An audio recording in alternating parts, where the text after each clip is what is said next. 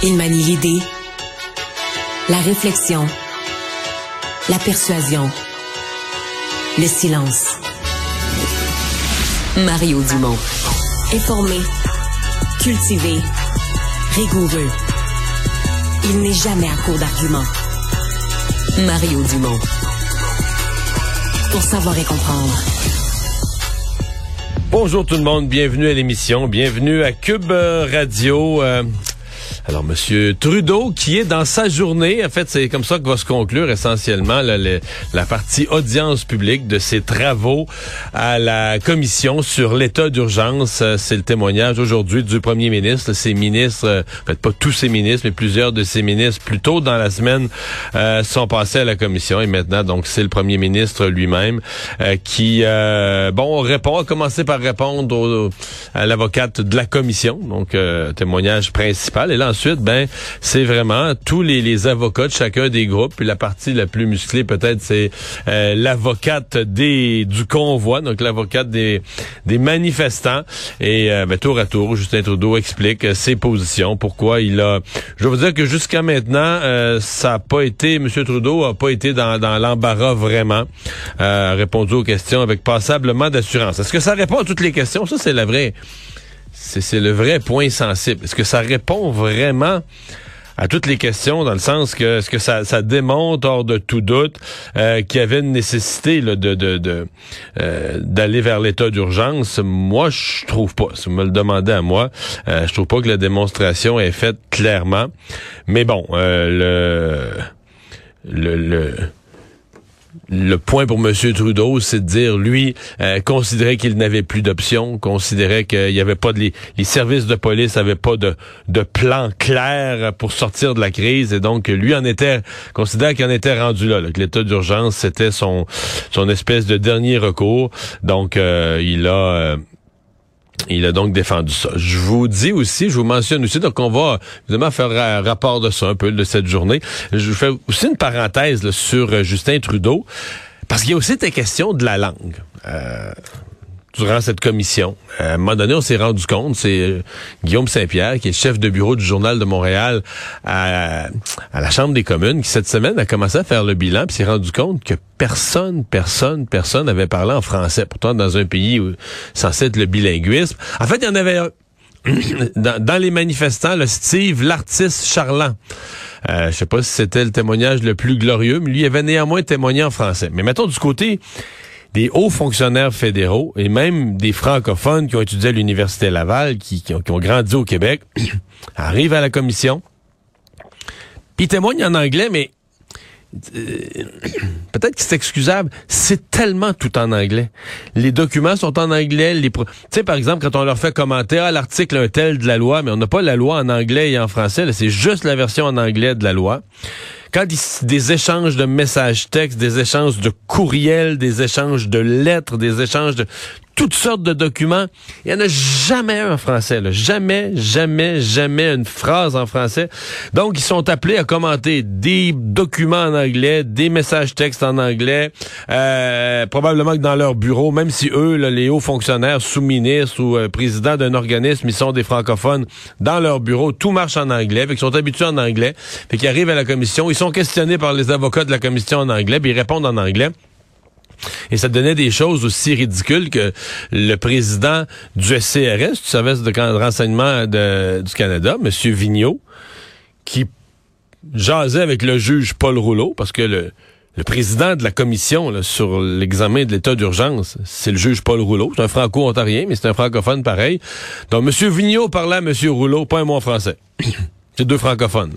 Mais c'est comme ça.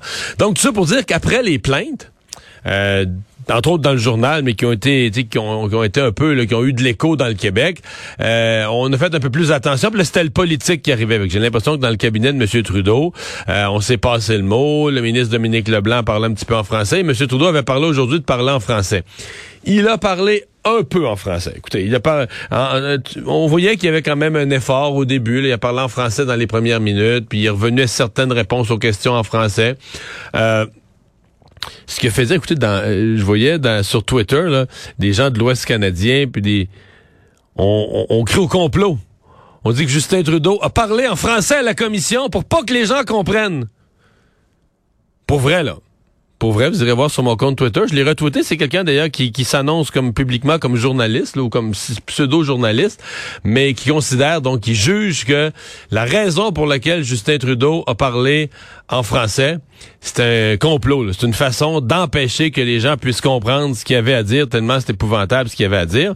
Et euh, il y a même une journaliste, là, puis je pense pas que c'est de la mauvaise foi, mais une journaliste du Canada anglais, probablement qui voyant que Justin Trudeau parlait en français, puis que sur les réseaux sociaux, les gens s'interrogeaient, voyons, qu'est-ce qui se passe là, cette commission-là? Comment ça fait que ça parle en français? Il y a une journaliste, euh, je pense que c'est du, de, une journaliste torontoise, qui a expliqué, là, ben là, c'est parce que là, dans les médias francophones du Québec, ben, elle, explique en anglais, mais je vous traduis. Dans les médias francophones du Québec, là, ça a chialé, ça s'est plaint, pis tout ça. Donc, Justin Trudeau se sent obligé de parler français. C'est pour ça, là, qu'il y, a quelques phrases en français. OK. C'est pas juste parce qu'il est le premier ministre d'un pays bilingue puis que son témoignage va se passer dans les deux langues officielles puis que ça techniquement, ça aurait pas besoin d'être expliqué. Personne ne devrait poser la question. Ça aurait donc pas besoin d'être expliqué. Alors, euh, assez ahurissant, je vous dirais, assez ahurissant cette commission. Euh, à quel point ça en a dit long sur euh, la fin du bilinguisme au Canada, le fait que dorénavant tout se passe en anglais, point à la ligne. Il y a entente, donc, euh, à la veille de la rentrée parlementaire. Là, je suis plus à Ottawa, je suis rendu à Québec, à la veille de la rentrée parlementaire, euh, mardi. Il y a entente entre les partis. Entente m'apparaît un grand mot. Euh, je comprends qu'au Parti québécois, on a accepté l'entente, mais Paul Saint-Pierre Plamondon a écrit une longue missive sur sa page Facebook, euh, se plaignant, disant ni plus ni moins qu'on l'avait qu'on l'avait joué dans le dos, qu'on l'avait fait mettre à genoux. Donc, une extrémiste là a dû accepter le compromis. Le Parti québécois, par rapport à dans la version précédente, le Parti québécois allait chercher cinq questions à toutes les 100 questions. Et là, ils vont en chercher sept. Donc, c'est un petit peu plus. Euh, si on considère, par exemple, qu'il se pose, mettons, 9 ou 10 questions par jour à période des questions, donc sur une semaine de trois jours, il s'en pose une trentaine. Euh, le Parti québécois devrait en avoir deux à trois. Des, semaines, il pourrait en avoir une par jour. En général, plus euh, deux par trois jours. Ça va ressembler plus à ça. Et un petit peu plus d'argent aussi. Le PQ était dans les 740, 750 000 dans la première version. Là, ils ont 800 000 si vous me demandez mon avis, c'est Québec solidaire qui sort grand, grand, grand gagnant. Écoute, le, Québec solidaire qui a euh, 30, à toutes les 100 séances, qui a 30 questions, qui a presque le tiers des questions, les libéraux en ont 60. Euh, donc, euh, qui se sont gardés la, plus grosse part du, gâteau, là, vraiment.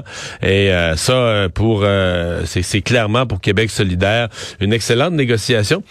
Par rapport à il, nous manque comme un petit bout. J'ai eu certains des documents, je les ai pas tous vus. C'est tout ça est tout chaud, tout frais. Parce qu'à l'heure actuelle, on a l'impression que le Parti québécois, que le Parti libéral, pardon, il perd, aurait cédé des questions euh, au Parti québécois un petit peu, euh, aurait cédé des questions au Québec solidaire un petit peu. Alors, je pense pas que le Parti libéral ait cédé sans rien obtenir en retour, parce que le Parti libéral, vous le savez, avec le départ de Dominique Anglade et de Marie-Claude Nichols, ils sont passés de 21 à 20 à 19.